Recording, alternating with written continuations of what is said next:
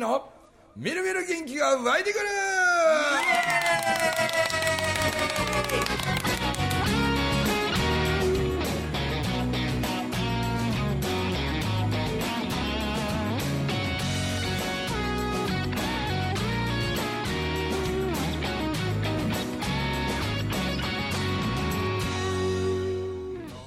はい。おはようございます。おはようございます。おはようございます。ということで2020年も押し迫ってほんまそうですねはい。まいりました、今日は、えー僕ととまあ友樹とはい。あとゆきなというですねはい。北海道の札幌のおはようございます。やってまいりました。いや声だけ聞いてたらほんまなんかええ人のように聞こえるな。ええ人、ええ人。どんな人なんですかどんなね人かなでもなんかゆきな髪型変えてなんかめっちゃ綺麗になりましたよね。僕初め分からなかったんです誰か全然。いや僕も最初分からなかった皆さんに言われました。う。ん。で、文明さんに、お久しぶりですって声かけたら。どっかで会ったな、お前どっかで会ったなっていうめちゃくちゃよく会ってるじゃないですか。ゆきなですゆきなです。最初ゆきなですって言われてもなんか繋がらんかった僕ぐらい分かりませんでしたもん。そんなに違いますか？前の髪がどんなんやったんやろな。前こうなんかねここうそうこうチュンと。えー。つるんとした髪というかつるんとしてた。むきたてのゆで卵あみたいうなそそうそうそう。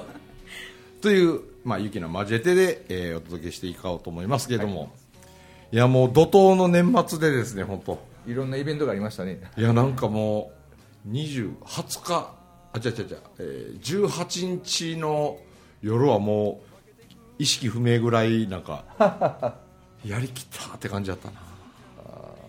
だってなんか新潟の学校を2連チャン行って翌日が大分の中学校行って、はいでその次があの大忘年会で。うわハードやな。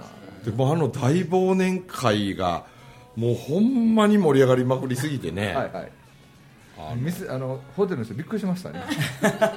ホテル始まって以来の大騒ぎ宴会や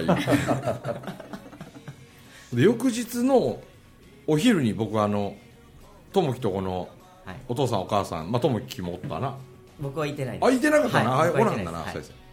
で僕はその前の日の忘年会に、あの時間の枠の中へこうみんなはめていきたいという久しぶりにあのブライダルの司会してた時のあのスイッチが入ってしまって、ねでもうバッチリはめ込んだろう思ってでやったあれでなんかあんま飲めてなかった飲んでなかったし、で次の日の昼間になんかその達成感がなんか爆飲みにつながってしまって 昼の12時ぐらいにえお昼のお店に入って、ん晩の7時ぐらいまでその店にいて、え相当ったのね。えーでも後半覚えがほぼなく。うん。で夕方にそれでホテル、まあ、歩いて目の前なんやけど、はいはいはで帰ったらばそのバタンキューでまた寝てしもって、で目が覚めたら2時やったんですよ。でそれがね、昼の2時か夜の2時かが分からんくて自分が。ほんで窓パーン開けたら真っ暗なんで夜の2時なんやと思って、はいはいはいはいで考えたらもう6時間とか7時間寝てるんであもうそこから寝られんなって思ってです。ね、はいはいはい。もうあの1日はなんか空白の1日で。すごいなそれも昼前まで寝てて目の前のお店でご飯食べて飲みすぎて帰ってきただけなんで、飯を一食食いに行っただけなんです昼が終わったのか夜が始まったのかわからないみたいなんですね。そんな一日だったわけだ。でその次の日が蔡良平さんとのコラボで,、はい。でこれまた盛り上がってね、はい。外盛り上がったみたいですね。はい。でその翌日から北九州の高校と中学4校連チャン行って、はいはいはいはいはい。ほんで紬の三重校の修了式があって、ほんでその後がひらりちゃんのね、はい。翌日が、もうこれが全部連チャンで続いてずったとんで連チャンですもんねもうほんまヘトヘトに。でもねビリーさんとこのあの岡本直一郎さんがはい。エルヴィス主催でね、はい。ようでもお客さんもよう入ってもうたし、はい。なんかめっちゃみんな感動してくれて。めっちゃ良かったですね。ねでちょっとねマイクの音がそのひらりちゃんが、うん。なんかちょっとこうじーって言うとか、はいはいはい。で僕らには全くわからないんやけど、もうひらり独特のそうですそうですはいどうもマイクがマイクが言うて。そうなんですよ。ちょっと高音がね割れたんですよ。あー。あれ本番もそうでした？ほんま割れてませんでしたけどあんまり。やっぱ人が入るとなんか人間が音を吸うみたいな部分とそれとひらり自分でなんかねマイクとの距離感とか、自分の出すああ書いたんですその声の何かをはい。裏技つこたとは言ってまあしたねやっぱりそうであのあのひらりちゃんママがマイクのこと言われて、ですぐあのウォーリーが僕のとこ呼んできて「ちょっとビリーさん来て」って言われて、うん。僕耳だけいいので、でやったらやっぱり「君が」っていう上げた時にカッってなるんですよ、うん。カッて言ってあ割れてるわってであの音響の人に言ったら「もうマイクこれしか持ってきてないんです」うん。俺ここに取りに帰るわけいかんしな思って。うん。でやってたら本番中は全然気にならなかったんですけどやっぱり外してくれたんですよねえ？こうマイクをちょっと外して言うっていうかあ。テクニックあるんですよ。あらそれかな。なんか裏技をつこたっていうことは自分で。出す方で調整したってことですそうそう。そうそうそう。あのサミーがサミーさんがねよくマイクが取れへん時は自分でバーッとエコーかけるみたいな感じでややりはるんですよ。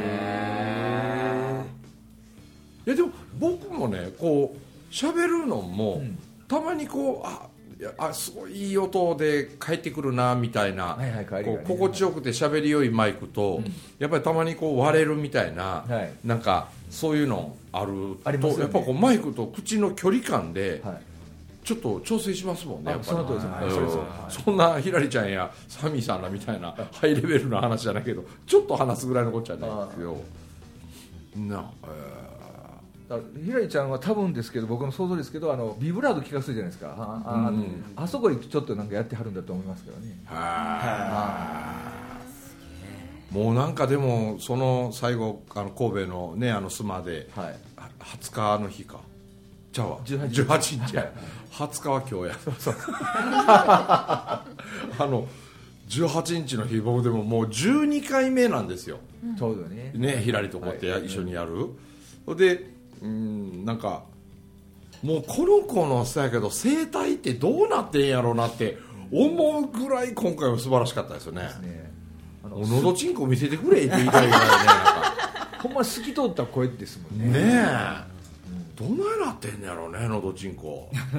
僕あの透き通った声彼女で3人目ですわ聞いたあああれぐらいのレベルの透き通った声、はい。一番最初に透き通ってんなと思ったのは小田和正さんですよやっぱり。ああの年齢で。うん。でもう一人透き通ってるなと思ったのは御年55歳にしてすごいなと思ったのは薬師丸ひろ子さんですよああの人のコンサート出た時も透き通ってるなと思ったんですけどまだその上行きましたけどね彼女。いやもうねこのうちのあの地味な秀人がおるじゃないですか、はいはいはい。えー秀人があいつ本当プライベート何してんのかほんまにわからないんですよね。そうなのね。う。ん俺あんまり一緒にいててご飯なんかたくさん食べへんのに、なぜあんなに太るのかとかね。謎が多いんですよ。はいはい。ほいで今も伊勢で一人暮らししててね。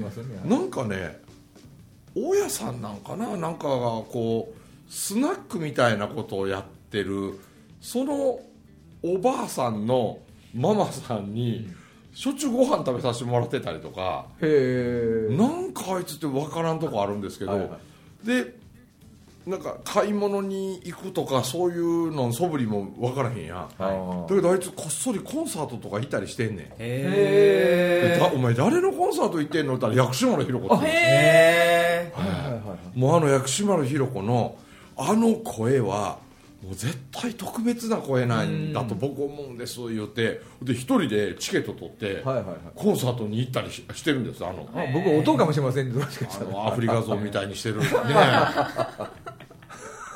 アフリカ像。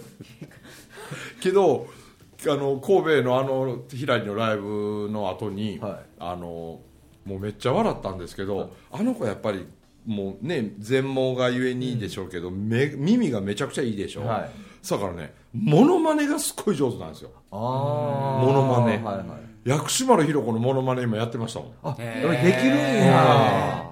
こうなんかあの「さよならは別れの」っていうあのあれをねもうそっくりやねへそれとかあの「夕暮れの街角」って待ち伏せですか、はいはいはい。もうあれもそっくり。はキャンディーズとかもう何人かやってくれてねちょっと調子こいのことだから、めちゃくちゃ似てんな思って。で同時にあのあのエスカレーターにお乗りの際は小さなお子様の手を引きになっていただき黄色い枠の内側でとかっていう、はいようどこでもかしこでも流れてるあのアナウンスとかね、えー新型コロナウイルス感染拡大予防の観点からとかね。なんかねああいうアナウンス系のこともねあのエスカレーターの中もドンピシャなんですよ、うんすごいと思ってあれまだまだ多分ねレパートリーがあるはずなんでこれな神戸の時なんかはもうヒラリーの耳が良すぎてあの携帯のね、はい。あれにこう声で問いかけると、そのシリの声っていうのは、あの AI の声で返ってくる、あれヒラリー普通の人の5倍速ぐらいでしょ、あれね、はいはい。あららららららっていうやつを全部あいつ聞き取っとるから、だって普段もああれでいっぱいいろんなことやってるもん、で全部あの「あららららららら」ってああの速さ、ね、それをあの会場の皆さんにも「ええー!」みたいにみんな驚いてたやん、はいだから今度ね一旦もうある程度12箇所も回ってきたからもうある程度でそろそろヒラリとのやつもと思ってたらなんと、その年明けねそうそうその札幌でね、えー1月7日ヒラリとやらせてもらうのと、2月に新潟で終わりやと思いきやですねほなんと沖縄が決まり、え沖縄も来たんですえー福島が決まり、かはい。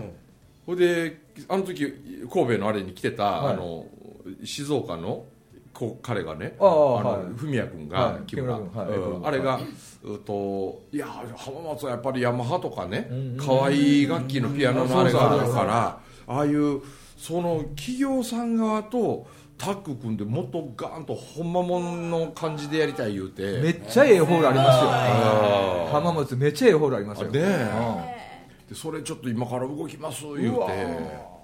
でそんなん言い出したらもうエンドレスでまだまだいきそうな感じやけどね。だけど。一時ふみちゃん俺のすあの老後はヒラリーにまた 頼む言うとったら下がって。ぶら下がって言うとったのに。いやいやその気持ちは今も変わってませんけど。けど一応僕リアルの人前に立ってなんかっていうやつのちょうど本当はねこの20日からやったかな？21からやったかな？鹿児島の学校に3つばかし行く予定があったんですけど、はちょっとコロナまた数増えてちょっとまあそれも怖いみたいな感じで、それなくなったから、はで意外と早くちょっと年内仕事が、あのひらりちゃんとやったやつが最後の。はい。で年始一番最初が札幌でやるひらりちゃんとの。ひらりで収まりひらりから始まるみたいな、ね、その札幌の宣伝をするためにゆきなさん。はいやってまいりましたよ。やってまいりましたよね、はいなんで札幌の時、佐藤ひらりのモノマネコーナーをぜひそんなん言ったら俺行きたなってくるやんそうでしょ。ビリーさん待ってますあの実は私えっと1年前に初めてひらりちゃんのこのコンサートを聞いて、うんうん。岡山で聞いたんですよ、岡山？うん、で北海道でこのコラボ公演を聞いたことがある人あんまりいなくって、うん。で岡山で聞いたのは実はビリーさんに私チケットいただいてるんです。覚えてます？分かった分かった分かった分かっあ赤った赤った。分かった分かっあの第二講義でたそうやそうや。いらっしゃってた時に、うん。ちょうどその翌週くらいだったんですよね、うん。でもうせっかくだから僕プレゼントします。5枚買ったんで欲しい人いませんか？って はいはいはいはいって。僕5枚わーっと買わしてもらったんですよ。うん。いただいたやつで行ったんです。ありがとうございました。無料で差し上げたんですとりあえずそうなんです。チケット持ってたんですけどね。それを別の方にお渡しして、はい、別の方に。一緒に行ったんですけど。なんという方に渡したんですか？あのねのりこちゃん。え？あじゃあね俺の期待してる人じゃなかった。期待してる人は多分自分でご自身で買われていたの。うーん。そうなんや。ですよでもなんかどんなんだった？って言われてあの宮城さんがよく「あと目で泣いた」って「うん。アメージング・グレイス」の最初の「ああ目でと目」うん、でねわーって泣いたっていうのを言ってて「いや本当なの?」みたいな感じでうんみんな言ってて「いや本当だから」ってあんなに美しいアメージング・グレイスは聞いたことがないってうん言っててうん。で1月7日一緒に運営を手伝ってくれる仲間がそんなにいいなら一回聞いてみたいけどこの1月7日より前にどっかでやってないかって言って調べたら神戸があったん。であじゃあ行くかって言ってうん。一緒に来てくれたあ2人なんか札幌のあの今度紬主催してくれるあの。あそうですそうです。あっちゃん、うあっちゃんか。うん。うん。ともう一人ぐらい？と北さん。うん。いた。和田アキ子やってた人です。あ おじさんね。あ あ仲良しおじさん。なるほどなるほどそうか。だけどあの何？この神戸のね18日のひらりちゃんとのやつも、はい。こうスローテンポな曲の時とかのこうお客さんのもう表情、うん。もうねピーンとこう水をはは張ったようなというか、打ったようなというか、もう誰一人微動だにせずね、もうピーンと張り詰めたような、あの雰囲気はなんかちょっとゾクゾクしましたね、なんか。あ人ってこんなにも目の前のアーティストの発するものにこう吸い込まれていくもんなんやなっていうぐらいね。で反応もめっちゃ良かったしね、ええ皆さんのね。あの手拍子してくれる時や、こう声をねかけてくれたり、まあひらりちゃんはその盛り上がってるかどうか見えんから、音でしか判断できんから、だからあのあのん雰囲気はもう本人もめちゃくちゃ楽しかったみたいで、MC も面白かったですもんね今回あでもね回を重ねるごとにねひらりちゃんの MC がねおもろなってくるんですよ。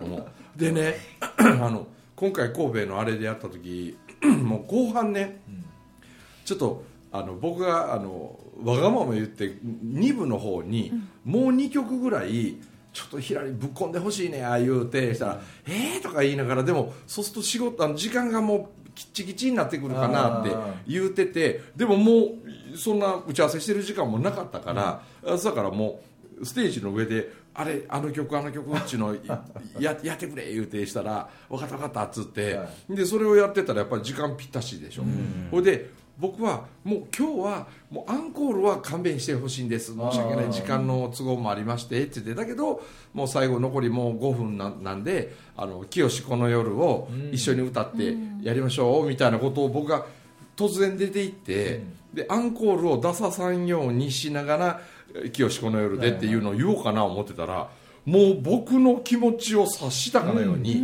全部自分の MC で。うん今日はあの勝手にアンコールをひらりが勝手にやりますとかって言って、そうやって言いながら清この夜、ええめっちゃ良かったですよね。1番は英語で自分が歌って2番から皆さんも一緒に歌ってほしいっていうのを僕が言うつもりでおったこと。をものの見事に本人が言ったんですもうねあの時僕ほんまにひらりちゃんのお母さんともねなんか2人のなんかつながってるんちゃうこれって。もう分かってるかのごとくにね全部やってくれましたから。あで曲もなんか今回神戸盛りだくさんでしたし。そうですね。ねえ、うん。よかった札幌。知らない。だってあの神戸の会場の人らもあの僕ちょっと話してるね途中であのトーク入れてしてる時「どうですか皆さん」って言ってこんなに素晴らしいんだったらあの人もあの人もあの人も連れてきてあげたかったなって今顔思い浮かべませんとかって言ったらみんな「うわー」ってうなずいてね。本当現場であれを体感したら絶対そう思うでしょうね、みんな。うん。というのを前もって聞いて できる札幌はねチャンスの塊なんじゃなかろうかと。そうなんですよ本当にお知り合い皆さんで、あねー、来ていただけたらなと思うんですけどあの資格支援学校うん。の先生とつながっているスタッフがいて、うんうん。にも案内を出したんですけど、うんうん。あの佐藤ひらりちゃんっていう方が来てって言ったらもうそりゃそうですよね。業界ではすごい夢だと思うんでうんひらりちゃん来るんですか？みたいな感じで、うん。もうみんなに言いますみんなに言いますみたいな感じで、へー。なんか皆さんで来ていただけるような、あうん、話があったりぜひぜひ。な、ねあの日も盲導犬神戸でも盲導犬連れてね。純ちゃんね。うん来てくれた彼女も4年前にあ事故か病気かちょっとはっきりねはい。今日病気かんかったけど、あのもうひらりちゃんより全然後輩です、ん。まだ全盲歴4年なんです、うん言ってましたね。あの人めっちゃ明るかったですよね、ええ。よう声通りましたもんね。よーこ響く声やったし、うでちょっとねこう障害あるなっていう人何人かあの日もね、言置いて。てわれてました。はい。うんみんなすげえ希望につながったとか、でしてね札幌は翌日まあその日からあ青春合宿をやるのな、はいそうです。ん。ああそうなんのやはい。夏にうちの三男坊と、はいはいはい。まあいわば友樹と二人で考えたな、遊びの中に学びがまた学びの中に遊びがみたいな、ちょっとコロナでこうなんかうねなんかみんなずっと我慢我慢ばっかしてたから、だからもう123歳ぐらいからね、24歳ぐらいまでのもう若者たちを思いっきり遊ばさせてやるだけどその中にすげえなんか学びがあったりこう、コミュニケーション能力がね、はい。上がるようななんか仕掛けを言うてで夏のがめっちゃ盛り上がったんよな、はい。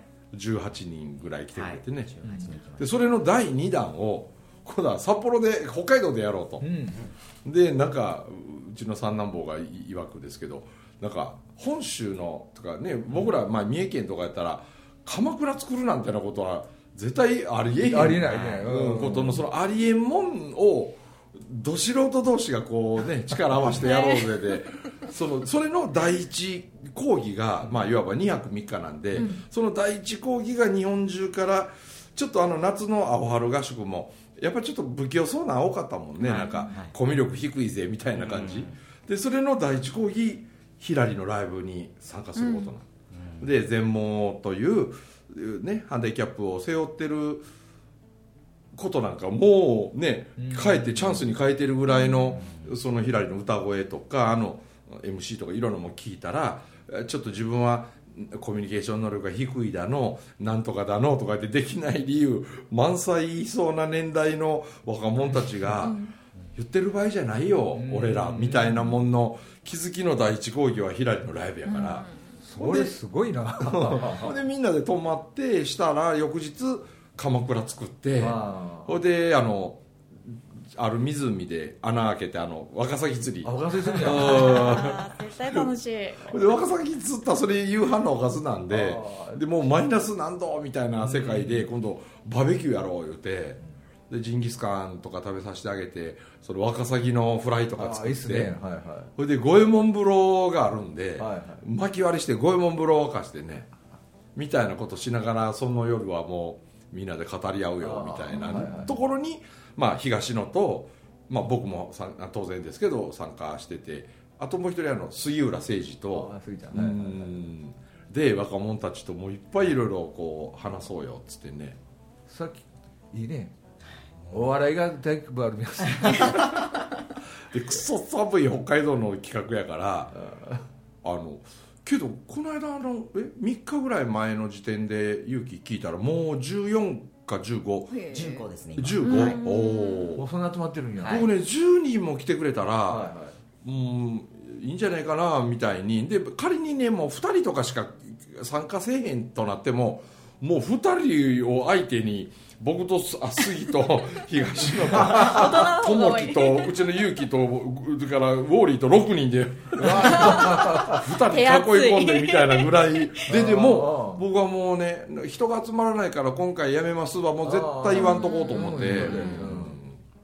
してたらなんか15人に現在なっててね、はい。まだまあ20ぐらいまでは受け付けてそうですね20ぐらいまでは。そうなんやはい。なんでこう別世界の別格のね体験をするところから何かがこうじうちなるものが出てくりゃええのになみたいな。そういうことだとなんでこのクソ寒い時に 北海道行くんやろうか思ってたけど鎌倉僕ら作ったことないもんね。ないっすよ。ないない、ないんだ。ないない。ですよね。雪かきなんか意外とでもしょ子供の時鎌倉とか教科書であんなん見て見た見たね見た。で意外とその雪で作った鎌倉の中ってあったかいっていう。ですよ。本当に。本当にあったかいの？あったかい。うん。なんかこっち来てあったかいはあったかいですけど気温はね。うん。でも風がすごい通るじゃないですあかー。冷たいじゃないですか。北海道は雪降って積もった方があったかいので秘密性が上がるから風が入ってこないし家の中はもちろんあったかいけど。家の中が異常にぬくいもんな。そうそうそう。半袖半ズボンちょっとこれ暖房代無駄に炊きすぎやよっていうぐらいあぬくいもんな。高いですね。外とし部屋の中の温度がさ激しすぎるもんね。ねえ。30度差ぐらい。ほんま廊下とかさトイレとかまで北海道のお家ってぬくいやん。ねえ。でも僕らこう本州のこっちの方へ来ると北海道の人が風邪ひいたりするの。ああのうちの中が寒い言うて寒い。ねよくあのエアコン一つでやってますよね。うんなあ。すごいと思う。だって北海道なんかは何？家の中も短パン T シャツとかね、そうそうそう。で短パンにタンクトップでアイスクリーム食ってさ。アイスクリーム食ってますそうそう。よねそれで寝る時も部屋中ポカポカやかあらー僕らが北海道の北見行ってねめっちゃ寒いとこですよ。もう冬になったらマイナス20何度とかなるようなとこやのにそこのうちで寝る時ほんま短パン T シャツにお腹の上へ向いてペンペンって畳んだね。バスタオルを乗せてね。お腹冷やさんようにって言われた時今日冬でしょこれ。みたいな。外マイナス23度ですよこれ。みたいな。でも家の中ポカポカなのね。ポカポカやね本当に。もう動けますわ。おたくらおかしいよこれ感じが。北見はおかしいっすよねねえ。考えたら僕らでも子供の時から家族ね人がいてるとこだけストーブ焚いててはい。で廊下とか寒いしほいでこれこそねこの厚手なスウェットとか着た上にこんな反転とか着てさ、でこたつ足突っ込んでで便所行く時は寒い寒い寒い寒い言いながらほんで布団の中入ったらしばらくガタガタガタガタ震えてでやっとからちょっと寝るみたいなねだってトイレ行く時に上着着ていきますもんねねえそらまあそういうちょっと極寒の北海道をね。はあそうそれがしょ今年の初め？はい初めです。はあ青春が始まるだから789で2泊3日やんねんな、ははい。789か。なんで7のしょっぱながそのひらりちゃんの、はいはいはい。それにその青春系の子がそれこそ15人ぐらいは。うん。そうかそうか。9ってあれか。成人の日で休みなんや。ほいでなんと、はい。あれなんですよ。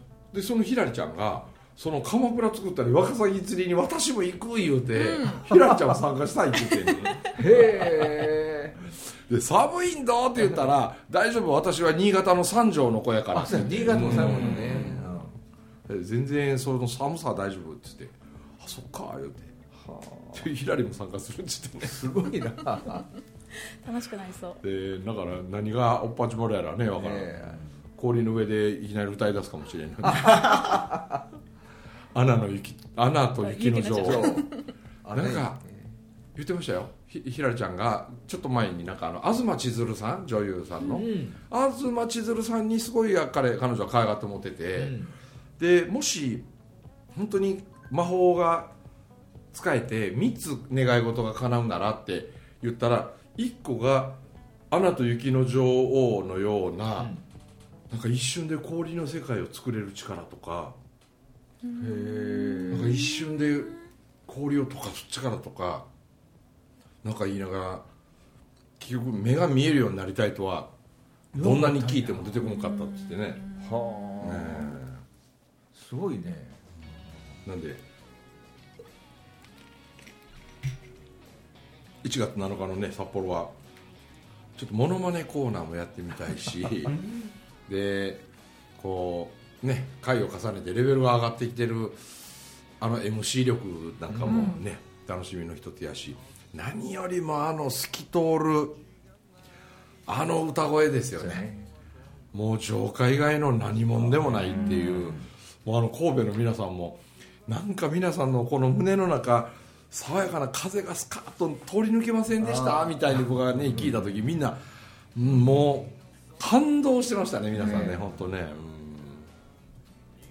場所はどこでやられるんですか？えっとカデル27っていうホールでよくいらっしゃってるうん。はいですね。札幌駅から歩いてすぐのところでうん。やります。音響も良さそうやな。あすごいいいと思いますよ、う。ん。うん。なんかコンサートとかも結構やってると思うので。そうやな。うん。バッチリですこれで、ぜひぜひ。ちゃんと言っとかないとあのーみたいに一人で終わってしまうからね。えーっと1月7日12時会場13時開演です、でまだ席が少しご用意できるのであのモノマネコーナーをねまだ多分どこでもやってないですよね。そうそうそう全国各地からどうぞいらっしゃってください、空港迎えに行きます。ね北海道のね方々もたくさんあの宣伝してね、はい。いやもうあの歌声にはぜひ触れてほしいっていうのが、うん。もう何より。ということで、はい。お届けしました中村文明とともきとゆきなと。ビリーでございました。どうもありがとうございました。2020年お世話になりました。ありがとうございました。ありがとうございました。良いお年をは笑っちゃうようなネタになるのさ。てんこ盛り並べて比べてみよう。どっちが面白いか競争だ